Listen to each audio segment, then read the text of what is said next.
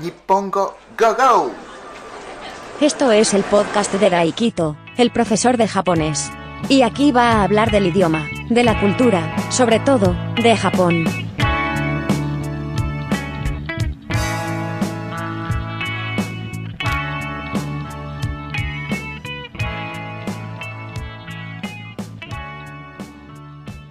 Este es el episodio número 73 de Podcast Nipongo Go Go. ¿Qué tal estáis? ¿Qué tal estamos? ¿Qué tal están? ¿Cómo están ustedes? Este es el 73 tercer episodio. Muchísimas gracias por escuchar, por escuchar este podcast, este episodio. Os quiero a todos, os quiero a todos y os quiero a todos. Muchísimas gracias. Y nada, pues la verdad es que esta semana hubo pues dos cosas. Una cosa bastante triste para mí que me hizo pues ponerme bastante triste y otra cosa que me puso bastante pues alegre, contento. O sea, estoy triste, bastante triste, pero a la vez bastante contento, bastante alegre. Y nada, pues la verdad es que estoy un poco mm, ni subo ni bajo, ¿no? Parezco bastante gallego, pero bueno, que, que lo que pasa es que pues lo que a mí me preocupa muchísimo es que cuando pasó esa cosa bastante triste para mí, no pude llorar, o sea, no lloré. Yo soy bastante de llorar, yo soy, bueno, me empatizo muchísimo, fácilmente, y cuando veo algún documental de esos de, pues yo qué sé, huérfanos, de no sé qué, pues me empatizo muchísimo y yo lloro mucho. O sea, no debería yo ver ese tipo de documental, pues yo qué sé, animal abandonado y después, pues encuentra un hogar feliz y tal, pues no. Yo estas cosas, pues a veces, pues no, no. Prefiero no verlo porque sé que acabo llorando y, y bueno, a veces pues viene bien, ¿no? Para soltar la emoción, soltar pues todo eso, esa mierda que acumulo yo. Entonces, pues yo pensé que iba a llorar, iba a pues desahogarme, ¿no? Por llorar, pues por saltar, por caer las lágrimas, pues soltar todo eh, esa emoción. Pero al final no, no pasa eso. Y eso, sinceramente, me preocupa muchísimo. Me preocupa muchísimo. No sé, a lo mejor en un momento me rompa a llorar, no lo sé. Pero me, me inquieta, me preocupa eh, y me da hasta miedo. No sé si estoy, eh, sin darme cuenta, inconscientemente estoy mal emocionalmente, psicológicamente. Entonces eso es lo que sí que estoy ahora mismo preocupado, me preocupa muchísimo. Pero, pero bueno, a la vez hubo una cosa bastante que me, me puso bastante alegre, bastante contento. Me dio pues fuerza, energía, eh, alegría. Entonces bien. Pero bueno, estoy un poco confuso, ¿no? Por eso. Pero bueno, aquí estamos y muchísimas gracias por aguantarme esta, esta chapa que, que os di ahora. Y nada, esta semana en Japón pues salió una noticia de que el gobierno japonés presentó la idea de eliminar la tarjeta sanitaria o la cartilla sanitaria. Pero eso en el otoño del 2024, o sea, dentro de dos años. Y la tarjeta de identidad funcione como la tarjeta sanitaria. O sea que la tarjeta de identidad absorba esa función. O sea, unificar pues toda esta función en la tarjeta de identidad. Y la polémica está servida. Primero, en, Japón, hasta hace nada, hace nada, ¿eh? no existía un documento de identidad como tal. Yo estoy en España y en España existe DNI. Bueno, en mi caso es NIE y en otros países no lo sé si me escucháis desde otro país que no sea eh, ni Japón ni España, pues que me digáis pues cómo es en vuestro país. Pero bueno, y como decía, eh, en Japón pues no había un documento de identidad, no, no existían esos números, no sé cuántas cifras en España, ahora mismo no lo sé, pero esos números, esas cifras que estaban ligados, ligadas a una persona. Yo, por ejemplo, en España no sé cuántos cuántas cifras, pero yo sé mi número de NIE. Ya lo tengo bastante memorizado y sin, vamos, sin pensar ya me salen esos números. Pero bueno, En Japón no existía, no existía ese número. Pero en 2016 el Estado empezó a expeditar esa tarjeta. O sea, esos números, esa tarjeta, con esa tarjeta con esos números, mejor dicho. Y ya desde hace muchísimo tiempo existía esa idea, esa idea de pues poner números a cada uno y que tenga que tengan todos una tarjeta. Pero hasta hace 2013 nunca trató sobre esa idea. Pero bueno, llegó al gobierno, pues no, sé qué partido es, pero bueno, llegó ese momento, bueno, no sé qué partido es, el partido de siempre, el Partido Liberal Demócrata, pues llegó, bueno, formó un nuevo gobierno y ahí por primera vez pues empezó a tratar esa idea y después evidentemente pues aprobó una ley para poder expeditar, para que todos tengan esa, esa tarjeta. Esto de no existir un documento oficial de identidad, o sea, un documento avalado por el Estado, para mí era un problema. Porque en Japón normalmente eh, cuando se necesita verificar la identidad de una persona, lo más común es utilizar, mostrar el carnet de conducir. Carnet de conducir. Porque allí aparece una foto, tu nombre, tu dirección, o sea, tus datos personales, ¿no? O la tarjeta de empadronamiento o algo así. Parece ser que ahí también aparece foto, dirección, tu nombre, o sea, tus datos. No lo sé, yo nunca había visto esa tarjeta, entonces no sé cómo es. O el pasaporte. Evidentemente en el pasaporte ahí aparece la foto, tu nombre. Y la dirección yo creo que no aparecía, pero parece ser que el pasaporte también varía. Y la tarjeta sanitaria o la cartilla sanitaria también varía, pero tenía que ir con otro documento como la tarjeta de estudiante o cualquier otro documento que aparezca tu nombre, tu dirección y tu foto. Sobre todo la foto, la foto, porque la cartilla sanitaria o la tarjeta sanitaria no aparece la foto. Entonces ya hubo un problema, bueno, hubo, no, ya hubo, bueno, hay un problema de que alguien puede sustraer esa tarjeta sanitaria e utilizar esa tarjeta sanitaria. Y la verdad es que yo solo tengo ahora mismo en Japón solo tengo el pasaporte. Bueno, con pasaporte vale, ¿no? Pero bueno, la verdad es que hace tiempo que no voy allí a Japón, pero las veces que yo estuve allí, a lo mejor voy a estar un mes, todo el verano, por ejemplo. Y necesitaba pues contratar un móvil, un móvil o un router, un router wifi de esos. Y, claro, yo tenía que mostrar, tenía que verificar mi identidad y necesitaba algo, pues eso, lo normal es carnet de conducir, pero el carnet de conducir yo lo saqué aquí en España, en Japón no, no tengo, bueno, ni coche ni nada en Japón, no tengo nada, en Japón solo la familia, pero bueno, si tengo el pasaporte en ese momento sí, pero normalmente no me lo llevo encima, aquí tampoco, en España. Bueno, también tengo una cartilla de minusvaría, porque yo, bueno, soy minusválido allí en Japón, aquí también, no sé si, no sé cuántos por ciento reconocido, pero es igual, es algo ridículo, que no es intrascendente eso, entonces tampoco pasa nada. Pero bueno, allí en Japón, pues también eso varía, pero esta cartilla, bueno, tarjeta, cartilla, bueno, una especie de agenda, sin mini agenda, claro, yo no me la llevo encima. A lo mejor, pues yo qué sé, voy a tal sitio, de hecho, eso es, esta es la experiencia ya vivida.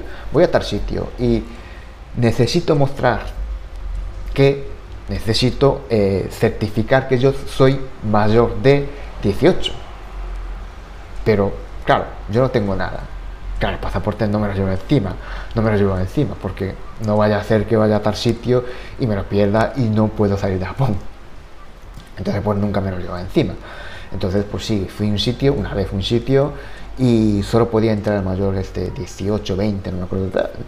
Pero, claro, yo no podía entrar porque no tenía nada aunque, hombre, por, por físico, por físico, seguramente eh, podía, a ver, intuía que yo era mayor de 18 pero, o 20, no sé qué edad era, pero claro, la norma es la norma, entonces no podía entrar. Entonces para mí eso, eso era un problema. Entonces, sinceramente, esto de la tarjeta de identidad de allí en Japón, que no la tengo porque de momento, de momento, solo aquellos que quieran tener esa tarjeta pueden tenerla. Quiero decir, Si alguien quiere esta tarjeta, que vaya a su ayuntamiento y que la pida y que te, la expedite allí. Si no, pues no te lo manda, no te la manda, tienes que ir tú a buscarla. Entonces no todos tienen esa tarjeta. Pero en mi caso, pues no. yo hace tiempo que no, no estoy allí y no sé si desde que empezó a expeditar la tarjeta, no sé si fui una vez allí, pero claro, tampoco tenía esa necesidad.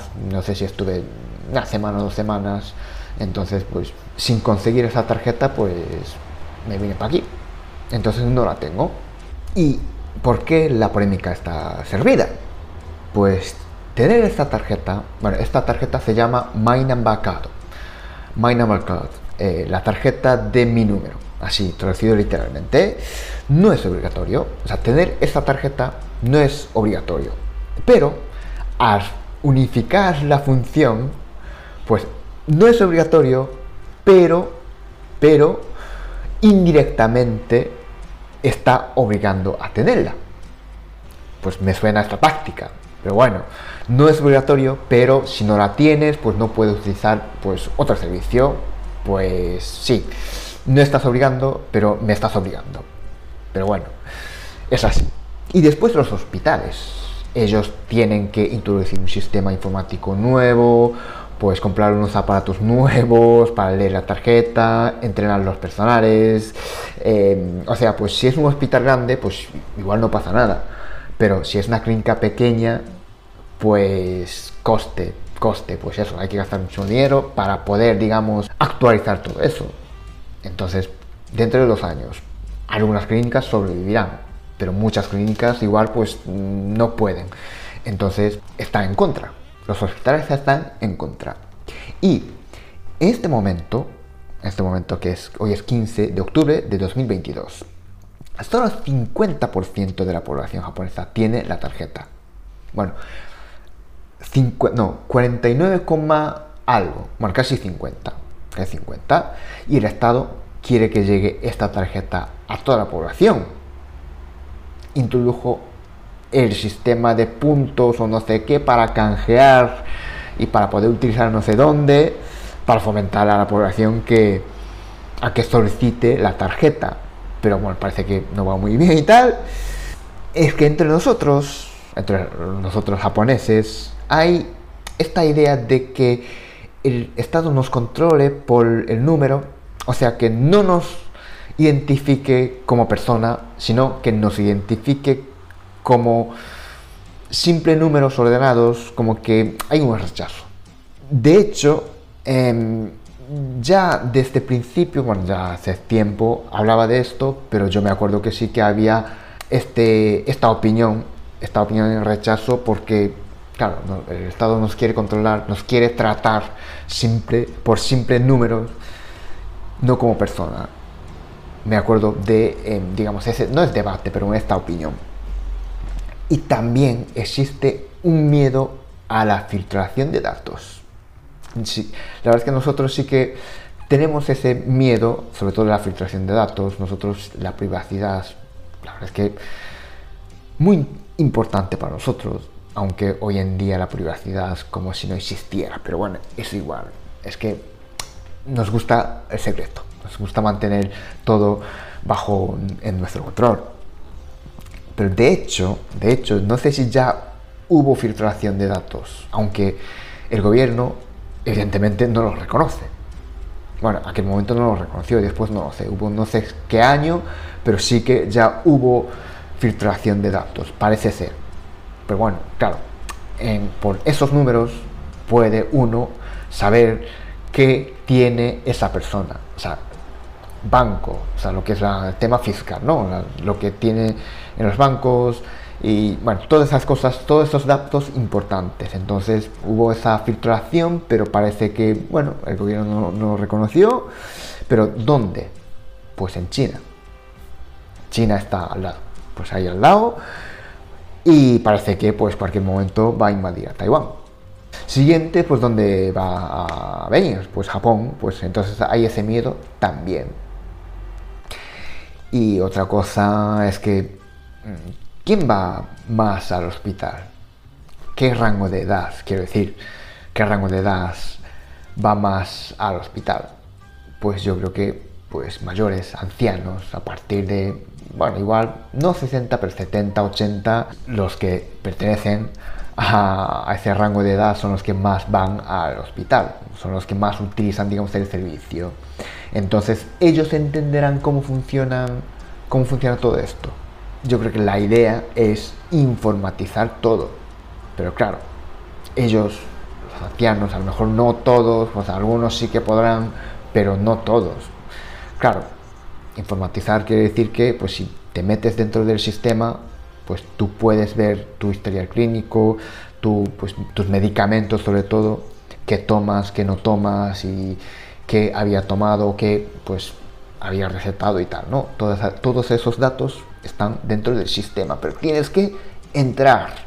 Y esos ancianos podrán entrar, podrán utilizar, digamos, ese servicio, ese servicio informático. Yo sinceramente lo dudo. Entonces, cuando de verdad empieza a funcionar esto, que de momento una idea. Simplemente el, gobierno presentó la idea. No sé si después, pues, evidentemente primero, eh, perdón, último, pues hay que aprobar esta ley, porque si no, no puede funcionar todo esto. No sé cómo será cuando de verdad esté funcionando este sistema. Yo dudo que vaya a ir muy bien. No digo porque mm, el gobierno nos quiere controlar y todas esas cosas, sino que a mí me parece que yo creo que están dejando ahí los ancianos y sé que muchos votos vienen de ese rango de edad. Entonces no sé si al final va a ir adelante esta idea, idea o no. De todas formas, yo estoy encantado, aunque no la tengo ahora mismo, yo estoy encantado de que haya pues esa tarjeta, esa tarjeta de identidad. Yo no, la tengo ahora mismo, pero bueno, la próxima vez que vaya allí a Japón, pues no sé cuándo será. Y no sé si me va a necesitar o no esa tarjeta, pero bueno, igual pues la solicito y, y a ver cómo será. Pero bueno, muchísimas gracias por escuchar este episodio hasta aquí. Este episodio es hasta aquí. Pues nada, pues si te ha gustado, pues dale like, me gusta, comparte en tus redes sociales y, y nada, esto es lo que está pasando allí ahora mismo en Japón pues nada, nos escuchamos en el próximo episodio. Chao, chao. Muchas gracias por escuchar este podcast. Suscríbete si te ha gustado y, así podrás enterarte cuando un nuevo episodio esté disponible. Nos escuchamos en el próximo episodio.